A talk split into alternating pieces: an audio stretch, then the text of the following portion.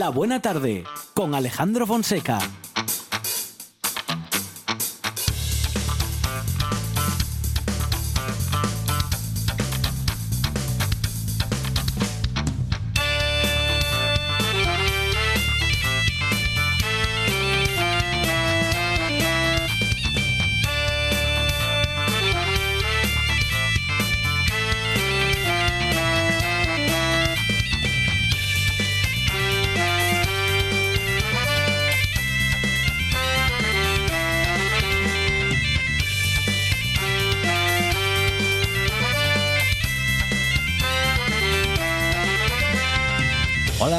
Buenas tardes, son las 4 y 9 minutos de la tarde y esta es la radio del Principado de Asturias.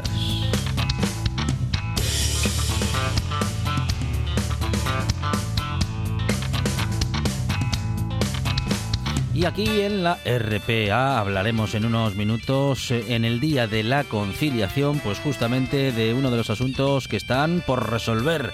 Hablaremos con María José López Álvarez, coordinadora del Observatorio de Conciliación y Corresponsabilidad de Comillas y CADE.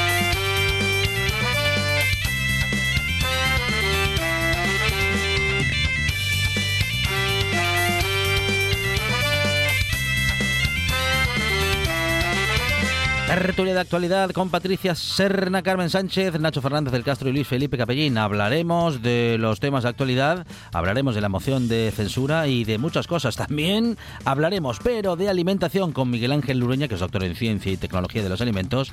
Y nos iremos a la naturaleza con nuestro ornitólogo de guardia, Amador Vázquez.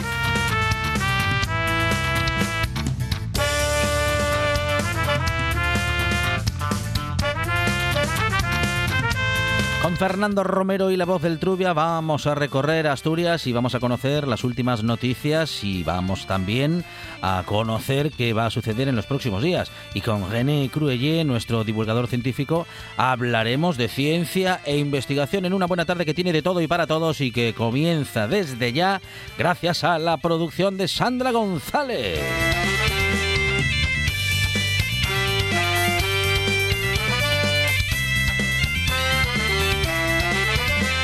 Más producción, cosas inexplicables de radio y todo el sentido del humor del que somos capaces a cargo de Monchi Álvarez. En la puesta en el aire, Juan Saiz Pendas. Y en la presentación, servidor Alejandro Fonseca, que estará contigo hasta las 6 en esto que se llama La Buena Tarde.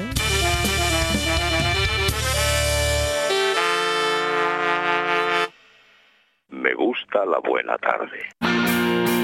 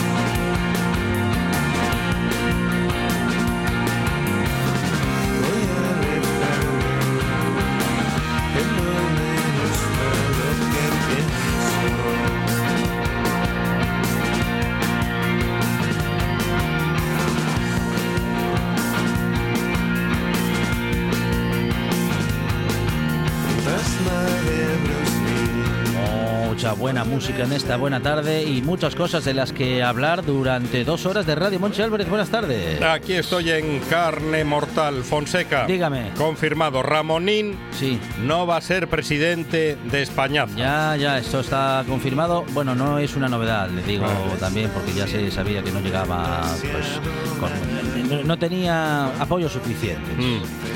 Ese anciano Sí. trepa y petulante podrá Sí. dormir placenteras siestas. Ajá. A partir de hoy, ya Sí. esta tarde, ya Ramonín puede dormir la siesta tranquilamente. Una pena que se le acab- acabaremos recordándole por esto último que dice. No, puede, no parece que sea la mejor decisión Ya. que haya tomado en su vida. Mire, dé- dése cuenta, en Francia las calles ardiendo. Sí.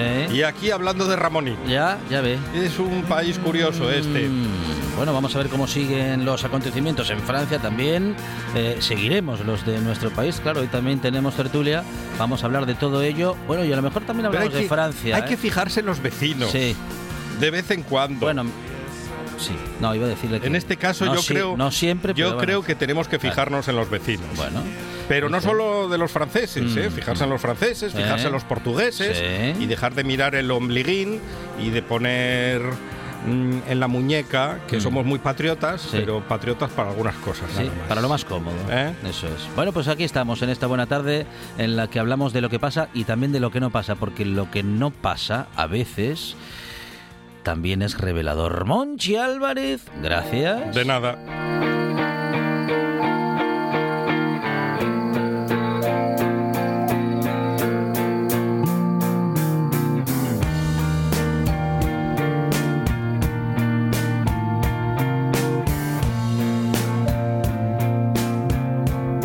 Buena tarde con Alejandro Fonseca.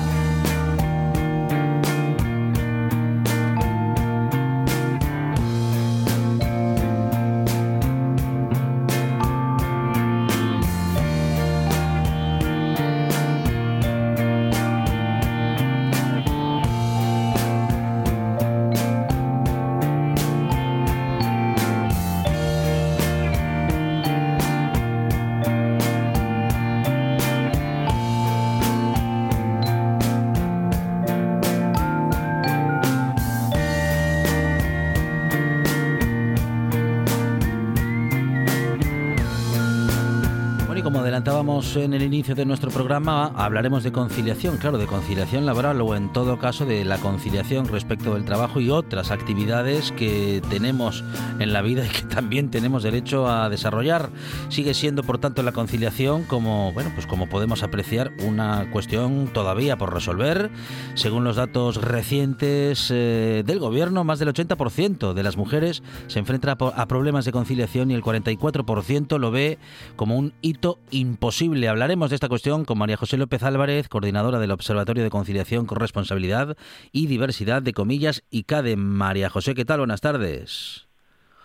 Hola, buenas tardes. Bueno, bienvenida a esta buena tarde. Bueno, hablamos de conciliación. Por empezar por el principio, ¿cuáles son los principales problemas para conciliar? Bueno, pues eh, además eh, creo yo que de unos usos y costumbres que no favorecen en nada el que podamos trabajar y hacer más cosas durante el día.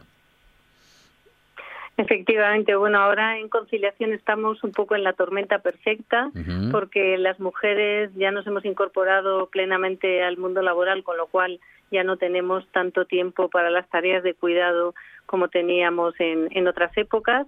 Además, la población envejece, la esperanza de vida aumenta, con lo cual ya no estamos hablando solamente de eh, la crianza y la educación de los hijos, sino también de atender a, a mayores y a dependientes.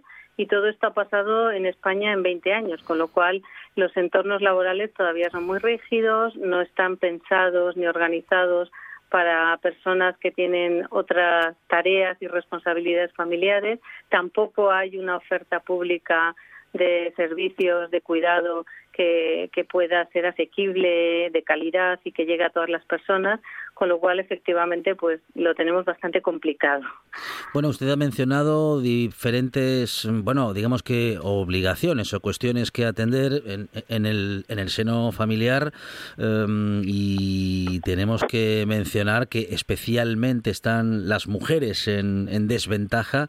Bueno, primero porque tenemos una estructura social a partir de la cual seguimos eh, mm, pues eh, haciendo y también suponiendo que las mujeres han de ser aquellas personas que se dediquen especialmente a los cuidados, ¿no? Cuando esto es necesario en el seno de la familia eh, y aunque esto ha cambiado un poco, todavía no lo ha hecho de un modo suficiente, esa igualdad, esa corresponsabilidad en las familias todavía no ha llegado y además de eso lo que también sigue sin llegar son las flexibilidades en el ámbito laboral para facilitarlo, bueno, tanto para hombres como para mujeres.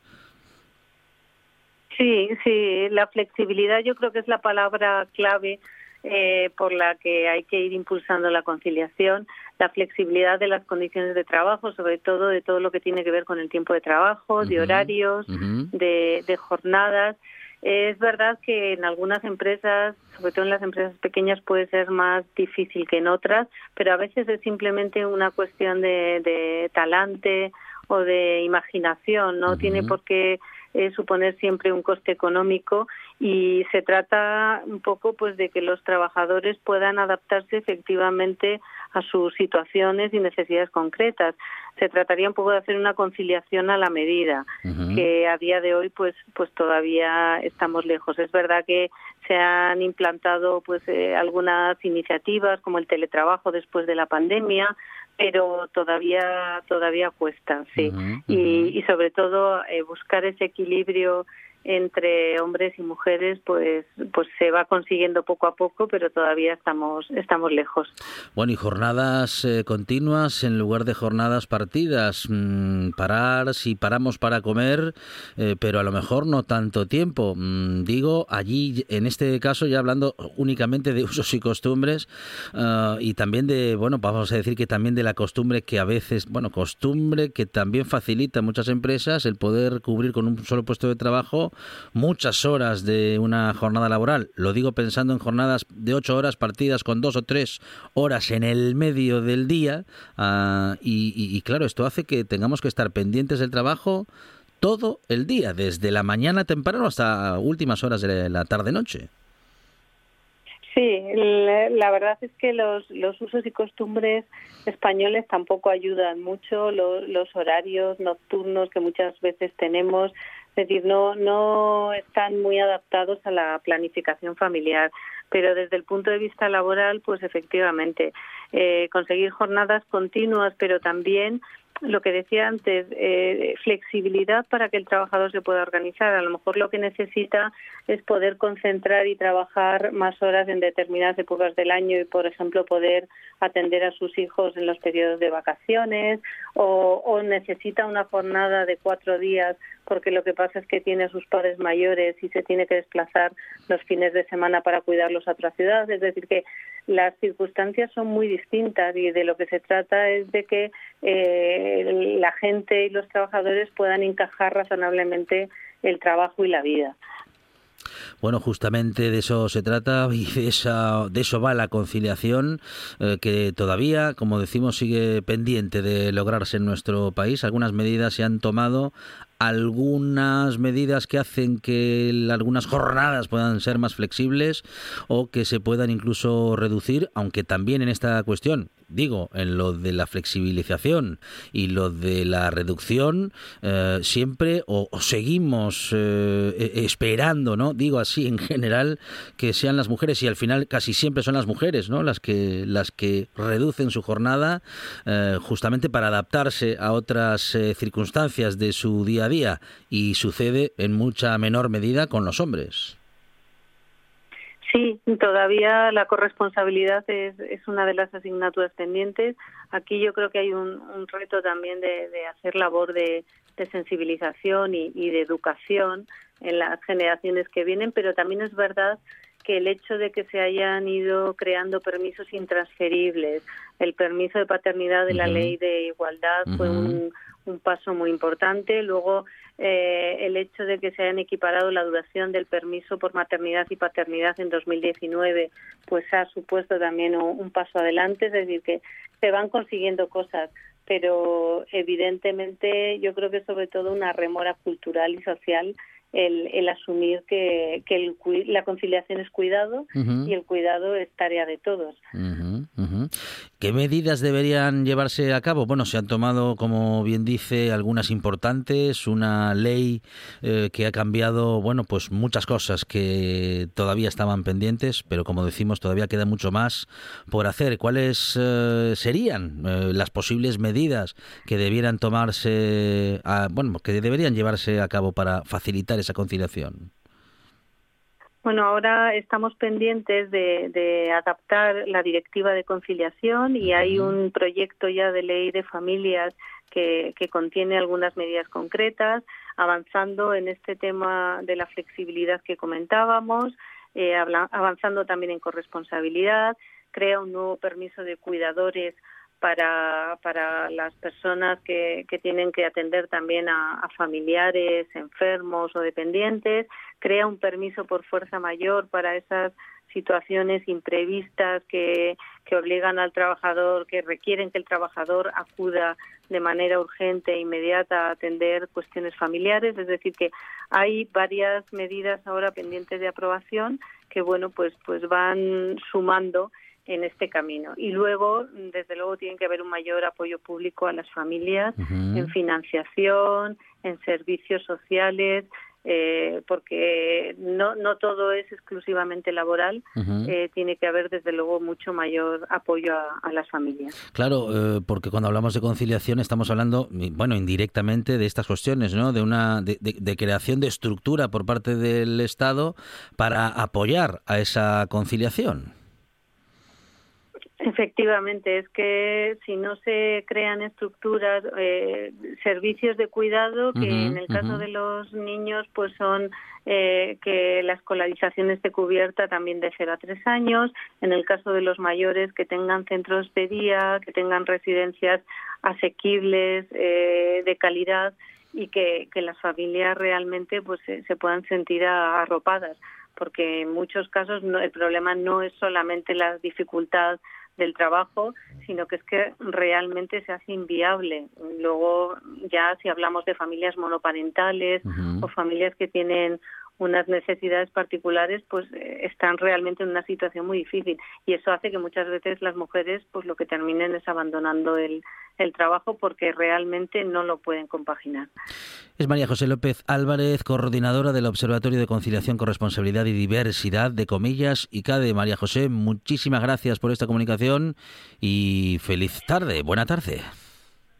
Muchas gracias a vosotros. Adiós.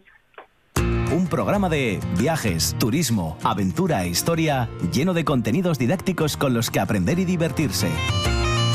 Un escaparate turístico donde se incluyen información sobre casas rurales, hoteles, gastronomía, turismo de aventura, senderismo, Voy festivales. a volver a salir y quiero que me aplaudáis como si fuera yo que sé. Un buen día para viajar. Un programa de apoyo al sector turístico de Asturias. Los sábados y domingos a las 10 de la mañana. Cocina tradicional y de vanguardia. Guisanderas, estrellas Michelin y fartures que sacan Michelines. Les Fartures con David Castañón. Sábados y domingos, después de un buen día para viajar en RPA. Nueve de cada diez soñadores recomiendan escuchar La Buena Tarde. El décimo está dormido, roncando y no se entera de nada. Qué pena, hombre.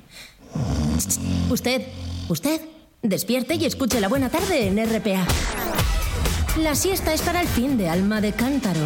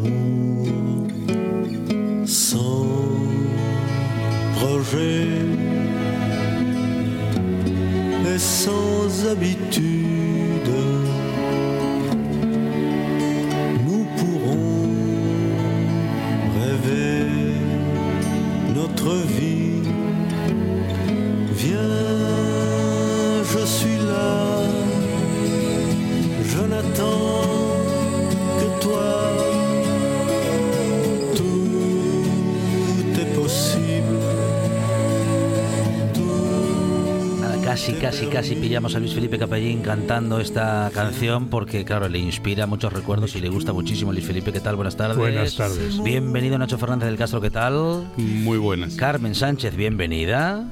Pues bien hallada, Y muy bien, buenas compañera tardes. querida amiga Patricia Serna. Patri, ¿qué tal? Bienvenida.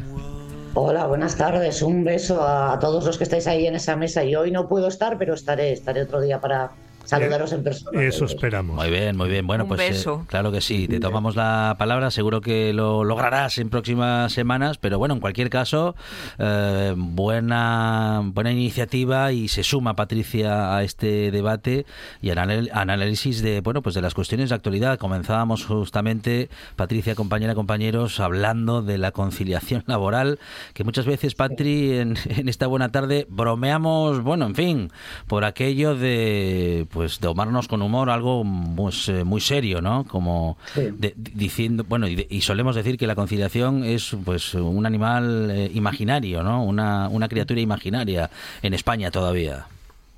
Eh, yo creo que María José lo ha explicado estupendamente bien. Creo que no se ha dejado absolutamente nada, ¿no? De dónde está el problema. Yo eh, me, me han asustado un poco las cifras, ¿no? El hecho de que el 80% de las mujeres eh, confirmen que no pueden conciliar y que el 44% lo consideren, lo que tú dices, imposible, Claro. un animal mitológico, es preocupante. María José ha hablado de, de efectivamente, ¿no? Del, porque esto es una cuestión de concienciación social y también de, de leyes, ¿no? Y de, de que avancemos legalmente, ¿no? Ya ha hablado, por ejemplo, esa, esa importancia de que se equiparen los permisos de paternidad y maternidad, que afortunadamente eso lo contempla la ley, pero ha hablado también de, de un aspecto importantísimo, ¿no? Y es que tiene que haber una oferta pública, ¿no? Ujú. Asequible y de calidad, ¿no? Pues eh, para los niños, para las personas dependientes y, y para las personas eh, mayores, ¿no? Para que estén bien atendidos. Lo ha explicado muy bien y además eh, ha hablado también de otra cuestión, ¿no? Que es una cuestión de concienciación social. Yo estaba pensando que siempre pensamos en conciliación en qué hacemos con los niños y las niñas, ¿no? Bueno, evidentemente hay que pensar en eso, pero que en una sociedad cada vez más envejecida Claro. Tenemos que estar pensando efectivamente ¿no? en, qué, en, qué, en qué vamos a hacer o qué estamos haciendo con nuestros mayores. Y yo estaba pensando ahora mismo, Alejandro y compañeros, sobre todo en estas mujeres mayores Ujú. que ya en los años 40, 50 tuvieron que criar a sus hijos, trabajar dentro y fuera de casa. Ujú. Después de criar a los hijos tuvieron que cuidar a sus padres y a sus suegros, ¿no? Yo sé de casos de, de mujeres que atendieron a cuatro ancianos a la vez en sus propias casas y que ahora, cuando podrían descansar un poquito, pues tienen que atender a los nietos. A veces es cuestión de necesidad y a veces también es cuestión de, bueno, mira, me ahorro la guardería, que también hay casos de esos, ¿no? Yo quería acordarme de esas mujeres en especial hoy, romper una lanza por ellas, que igual alguna nos está escuchando, y pedir a las familias que también piensen en ellas y que las dejen descansar y respirar un poco, ¿no? Que son mujeres que han tenido muy poco tiempo para el ocio y el descanso y que a lo mejor se merecen ya un poquito de respiro. Bueno, un resumen, un resumen impresionante el que nos hace Patricia Carmen y sobre todo de, de- de- de lo que está hablando en este último tramo es de la palabra mágica, corresponsabilidad. Efectivamente, ya sabéis que aquí yo pongo esa palabra y a veces os pregunto. Totalmente de acuerdo con el resumen que nos acaba de hacer Patricia. Y yo estaba haciendo, yo ya tengo una cierta edad y yo, mis nietos no viven aquí, pero si no a lo mejor me, me tocaría. Pero es cierto lo que dices, Patricia, que ahí se necesita esa corresponsabilidad y se necesita un poco esa seriedad con los mayores, porque es cierto que personas de mi edad que han estado trabajando 40, 40 y tantos años y conciliando entonces la vida familiar cuando no había un horario escolar acorde y tú tenías que buscar a alguien donde dejar a tus hijos porque entrabas a trabajar a las 8 de la mañana y ellos entraban a las 9 y media. Hoy en día, por lo que yo veo, algunas de esas situaciones mm, están subsanadas porque la entrada a los colegios, en muchos colegios, pues es a distinto horario, etcétera, etcétera. Pero mm, conozco, conozco, como os decía, padres eh, y madres, eh, aquí no solo madres, que cuidan de sus nietos y cuidan de sus nietos por la comodidad económica. A veces es cierto que no se puede. Y hoy en día, pues, eh, bueno, estrecheces económicas las tienen muchos matrimonios jóvenes, pero es un poco la comodidad de decir, bueno, tengo los abuelos y punto, se acabó. En mi caso me las tuve que arreglar de muchísimas maneras. Entonces es un eh, es, una reflexión importante toda la sociedad, no solo eh, el tema de la corresponsabilidad dentro de la familia, entre el papel del hombre y la mujer, sino a nivel social, como tú decías, con, con horarios y con otras alternativas para eh, repartir las cargas. Nacho. Sí, bueno, eh, evidentemente la corresponsabilidad es la es la clave es la clave del asunto, eh, porque bueno, no en vano los porcentajes que se daban en la, en la primera parte del programa, pues afectan básicamente eh, y sobremanera sobre percepción de posibilidades de superar el tema de la conciliación, son especialmente negativas esas perspectivas entre las mujeres, ¿no? Por, por un motivo evidente, ¿no? Porque saben de, de sobra que cargan con todo el trabajo y además no solo es eso, ¿no? Sino que ocurre lo contrario. Si no fuese un tema que afecta básicamente a las mujeres, seguramente ya estaría solucionado. ¿eh? Eh, mm, igual que se, eh, se solucionaron otros temas y tal. Pero el tema de los cuidados, como es un tema que afecta básicamente a las mujeres, pues hay muchísimas más dificultades para que socialmente se encuentren soluciones, ¿no? Mm, entonces, mm, esa corresponsabilidad está eh, eh, muy lejos, tan lejos que efectivamente no, no, solo, no solo es que la conciliación eh, sea pues eh, un mito o, o, algo de ficción, ¿no? sino que toda la literatura, eh, la, mejor bibliografía sobre conciliación y corresponsabilidad debería figurar en todas las librerías y, bibliotecas dentro de la sección de ficción, efectivamente.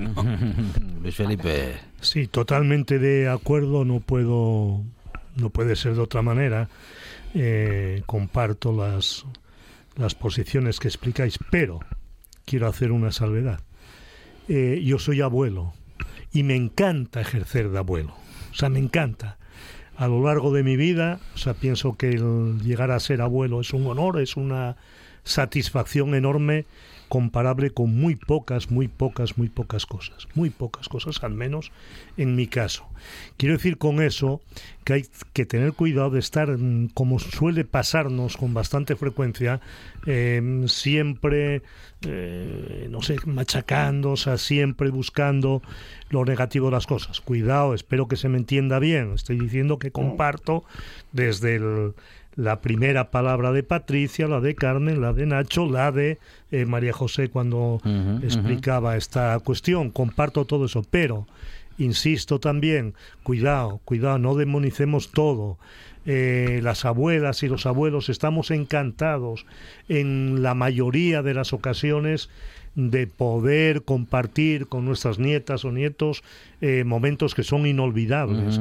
Eh, cuando eres padre o eres madre, bueno, yo parto una premisa y es que en la vida solamente puede ser padre o hijo, o madre o hija. Es decir, cuando tú eres hijo ves la vida de una manera y en el momento en que eres padre, inmediatamente, o sea, incluso antes de que nazca el bebé, solamente por el hecho de saber que eres padre, tu concepción de la vida cambia completamente. Bueno, pues lo que yo advierto a quienes todavía no son abuelos o abuelas, que eso se multiplica por lo que se os ocurra, esa, esa sensación de, de ser abuelo, y entonces el hecho de no poder disfrutar con tus nietas, con tus nietos, de momentos que digo son inolvidables, porque además tú ya estás situado en un tiempo en el que te das cuenta que tienes mucho más pasado que futuro.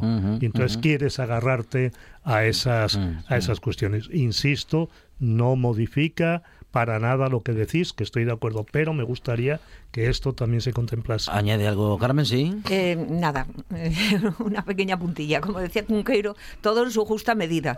Efectivamente, yo soy abuela y a mí me encanta que me dejen los niños tres semanas en verano, mis nietos, y estoy encantada por ello pero estábamos hablando de otras situaciones en que hay un cierto abuso, mm. en que el abuelo tiene que ir a las 7 de la mañana a buscar el nieto, en que los abuelos no pueden ir de vacaciones ni, tal porque tienen que cuidar. Estábamos hablando de esas otras situaciones que también se dan, por desgracia. Yo ¿eh? quiero hablar de todas. Vale, muy bien. Bueno, y hablamos de las declaraciones, bueno, de parte de las declaraciones de la nueva presidenta del Colegio de Trabajadores Sociales de Asturias, Sara Fernández, que asegura que sin más recursos y personal se expulsará a la gente del sistema un eh, sector en el que han existido pues eh, enormes recortes, tremendos recortes en legislaturas anteriores que se ha venido, bueno, pues eh, reequilibrando en las últimas legislaturas, pero todavía queda queda mucho por delante. Lo social, Patricia, sigue siendo, bueno, una asignatura pendiente, otra más. Sí, no, no creo que, esté diciendo nada que, que no sepamos, efectivamente. O sea, si no hay una, una cobertura, si no hay un apoyo, sobre todo a, a gente que, que lo tiene un poquito más complicado, pues efectivamente, hay gente, hay situación, hay eh, personas que se quedan fuera del sistema. Pero es que creo que esto lo tenemos tan claro todos, ¿no? Hasta los que no les gusta demasiado eh, ciertas cosas del sistema, que creo que, que a todos no les gusta todo, eso es, eso es evidente. Eh, volvemos a lo mismo que decía María José, es que lo público al final, o sea, esa red social de la que hablamos, esa red eh, que muchas veces es voluntaria o familiar, como estábamos hablando antes en el caso de los abuelos o las abuelas, no, Felipe, que seguro que es un abuelazo impresionante. Eso Eh, espero. que- claro que sí, y que efectivamente debería ser, como tú dices, de disfrute y de, y de encuentro y de, y de vida, ¿no? Eh, a veces, eh, bueno, pues a veces se ve forzada por la situación y por la necesidad y acaba siendo una red de, de- de supervivencia, ¿no? No todos los casos, obviamente, ¿no? Entonces, volvemos siempre a lo mismo, o sea, es que si no se refuerza lo social a través de, de lo público, claro que pasan esas cosas, claro. Eh, yo creo que, que es que es una, una obviedad a estas alturas que, que es triste también que desde estamentos, ¿no? Eh, lo tengan que recordar continuamente, pero parece ser que sí, que hay que estar recordando esto continuamente y azuzar a los responsables de la red pública, ¿no? Que decían los romanos para que se acuerden de que efectivamente es que esa red es muy importante que venga de lo público, que no sea voluntaria, ¿no? Sino que sea otra cosa más fuerte. porque hemos llegado a mm, bueno pues a lograr una renta básica eh, y es algo positivo pero claro mm, aseguran los expertos y también la propia Sara Fernández que esto no es suficiente y que no nos podemos quedar ahí Carmen Evidentemente, Mm, los recursos son los que so- son los que son y en este campo se necesita mucho más. Pero tal vez se necesite, además de más recursos, una visión integrada de, de afrontar el sistema desde la educación, desde la sanidad, desde, desde todos los puntos de vista. Porque si no se hace cargo eh, el Estado, el Estado del bienestar tan, bueno, pues eh, menospreciado muchas veces y en retroceso a lo mejor, eh, vamos, en retroceso a lo mejor en estos momentos, si lo dejamos al ambiente privado, solamente las personas con más capacidad económica serán capaces de eh, tener recursos y de poder estar asistidas. Y la mayor parte de la población va a quedar cada vez más marginada.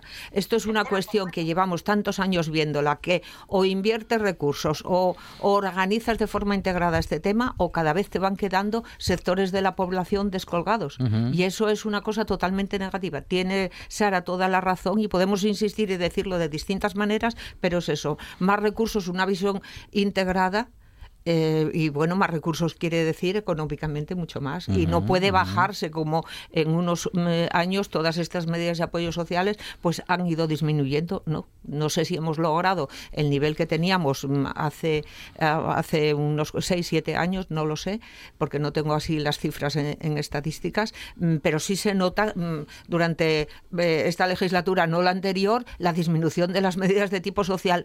Y eso tarda en recobrarse muchos más años de lo que se ha tardado en general. Entonces, un paso atrás en esto, eh, para mí es un espectáculo, casi iba a decir, eh, lo digo en serio, eh, mm, devastador, de verdad. Nacho Sí, bueno, efectivamente el, el- el- espectáculo es devastador, pero es que es así, ¿no?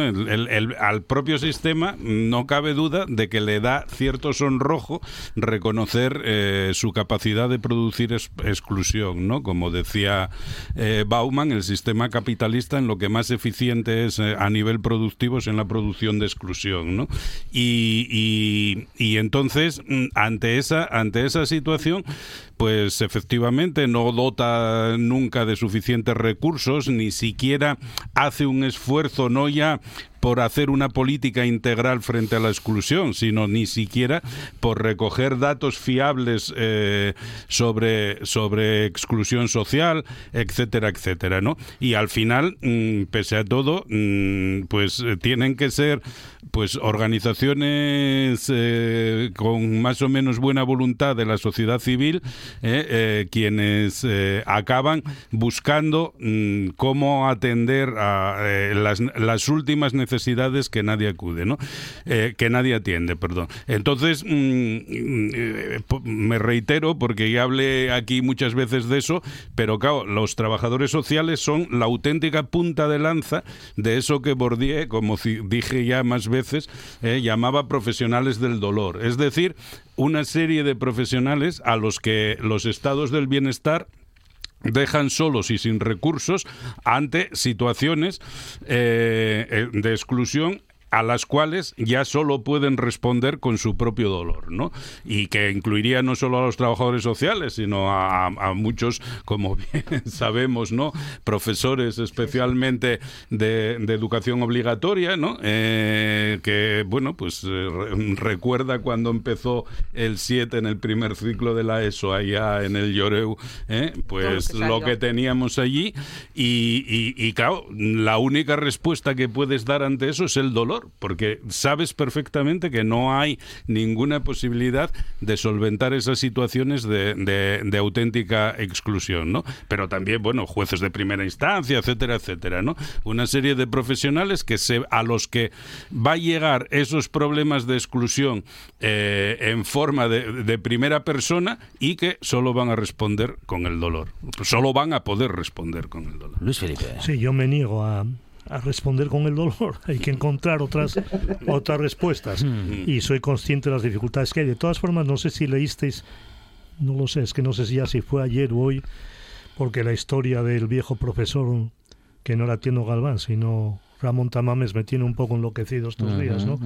Pero leí una... Si insistes hablaremos de la emoción también, ¿eh? leí una, una entrevista con la consejera en la que hablaba que había bajado un porcentaje enorme, una cantidad enorme de personas dependientes, ¿no? 7.000 creo. Sí, que yo no sé si es que murieron. O sea, porque... Algunos por eso digo, porque no, no me creo esa rebaja tan importante, tan eh, numerosa, no me lo creo.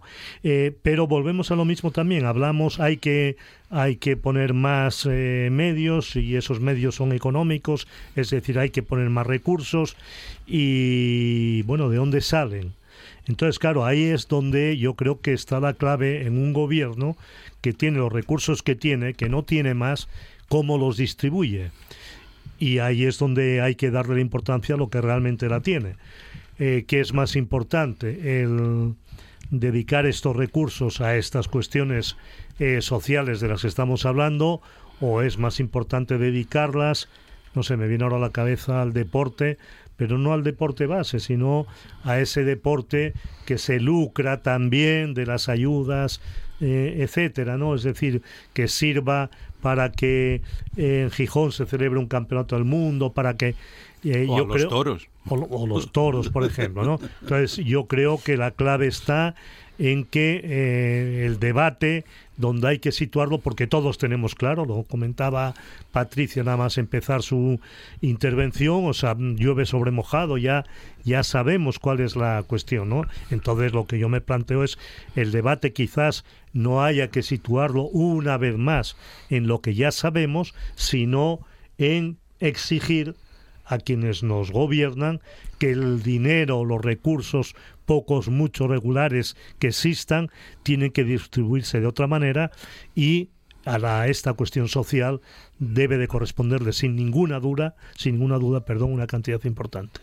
Bueno, en estos días hemos mencionado la moción de una manera y otra. Hemos hablado algunos minutos sobre ese, bueno, fin, esa, esa iniciativa de Vox eh, que llevaba al Congreso, bueno, pues a, un debate que en estos días nos ha mantenido con mucha atención y a la vez con bueno pues con cierta sorpresa respecto de algunas cosas que se han dicho Patricia Serna y respecto bueno sobre todo también de muchas cosas que no se dijeron que se esperaba eh, que se hablase sobre ellas y al final entre la última parte del debate de, ayer y lo que hemos eh, podido ver y escuchar hoy yo no sé si la política es es esto o es lo que algunos partidos quieren que creamos que es la política Patricia Hombre, si es esto, no debería serlo. Mm. No debería serlo, ¿no? Eh, hemos hablado muchas veces eh, con Nacho, me acuerdo que alguna vez comentamos, ¿no? Eh, de lo serio se hace espectáculo y de lo banal eh, se, se- bueno, se debate como si fuera una cosa muy importante, ¿no? Eh, la fina raya entre qué es espectáculo, qué es política, qué es serio o qué es eh, chusco, pues yo creo que estos días se ha sobrepasado, vamos, eh, de, de forma muy clara, ¿no? Yo eh, me estaba acordando que cuando yo empecé a hacer prácticas en la radio allá por el Pleistoceno, había un, un periodista muy veterano de, de la radio que cuando íbamos a ruedas de prensa y, y había ruedas de prensa de políticos, eh, bueno, ellos decían las cosas que querían decir y él al final o al principio dependía, solía preguntar, vale, está todo muy bien, pero ¿para qué estamos aquí?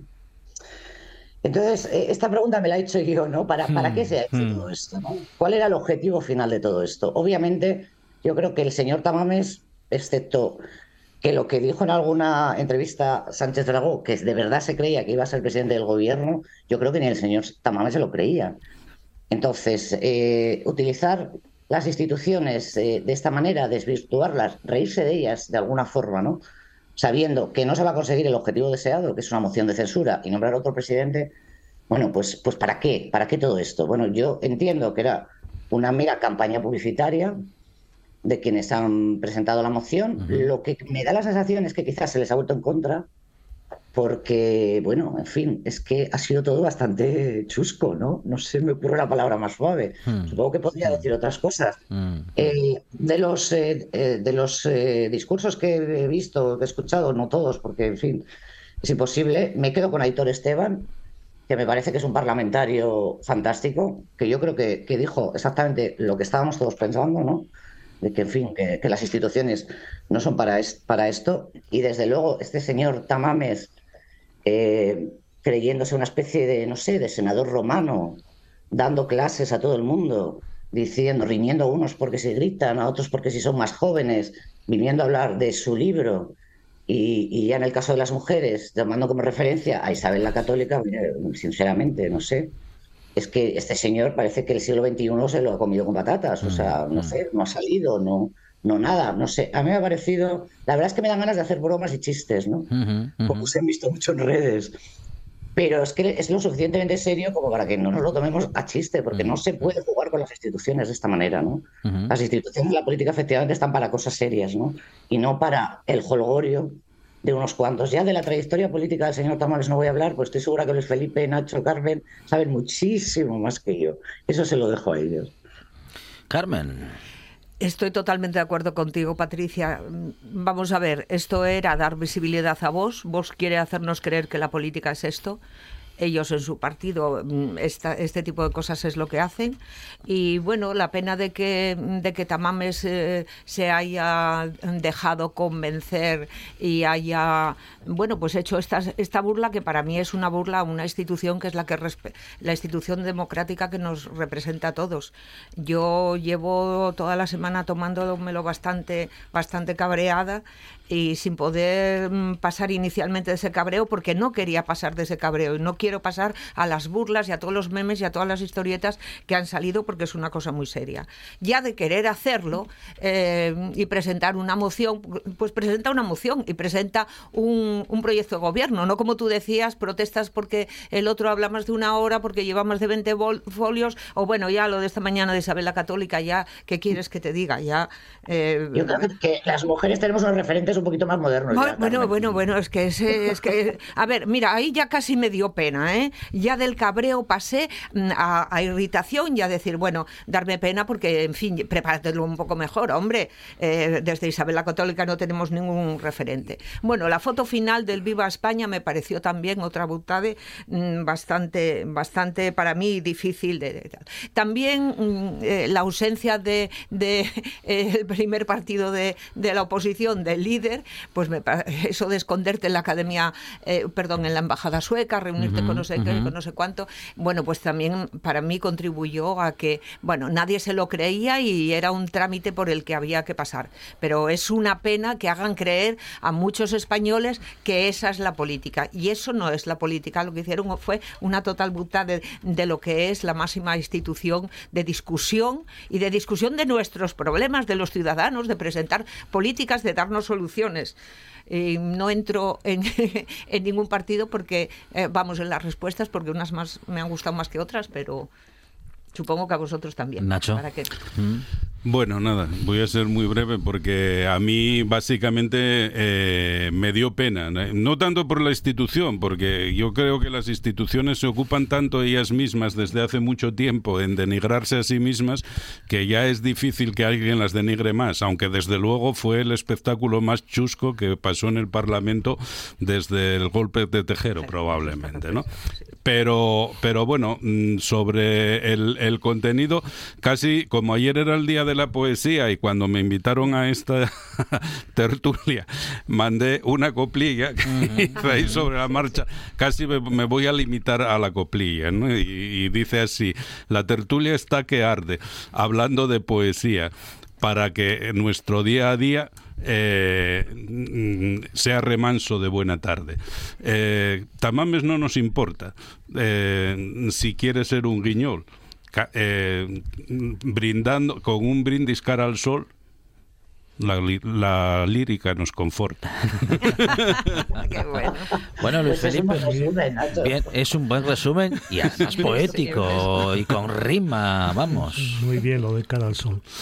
Eh, bueno, pues Cu- cuidado que, se- que ese audio se puede editar y que sacado de contexto en tu voz puede ser un terremoto, ¿eh? no te- no, yo asumo todo, todos mis No, no, contradicciones, Aquí, no, mis, hace- aquí no hacemos esas cosas. mis luces, mis sombras, no pasa nada. No, yo lo que quería deciros era que, aunque mm, suene extraño, Mm. eh, no estoy muy de acuerdo con vosotros. Es decir, la política también es esto. Desgraciadamente, también es esto. Entonces no vale decir, no, esto no es política, es otra cosa, la política es otra cosa. No, la política también es esto y además, desgraciadamente para mí, lo avalan 52 eh, Diputados. representantes en el Parlamento español. Es decir, no me parece que, que sea casualidad. O sea, y, y vuelvo a insistir, creo que esto también, desgraciadamente, es la política. Luego creo que no es quién convenció a Tamames. A mí lo que me llama la atención es cómo Tamames tuvo la capacidad para convencer a Vox de que él fuese el candidato. Eh, yo conozco a Tamames, mm, coincidí con él en bastantes reuniones, pero en dos en concreto eh, tuve además un rifirrafe muy, muy, muy, muy fuerte.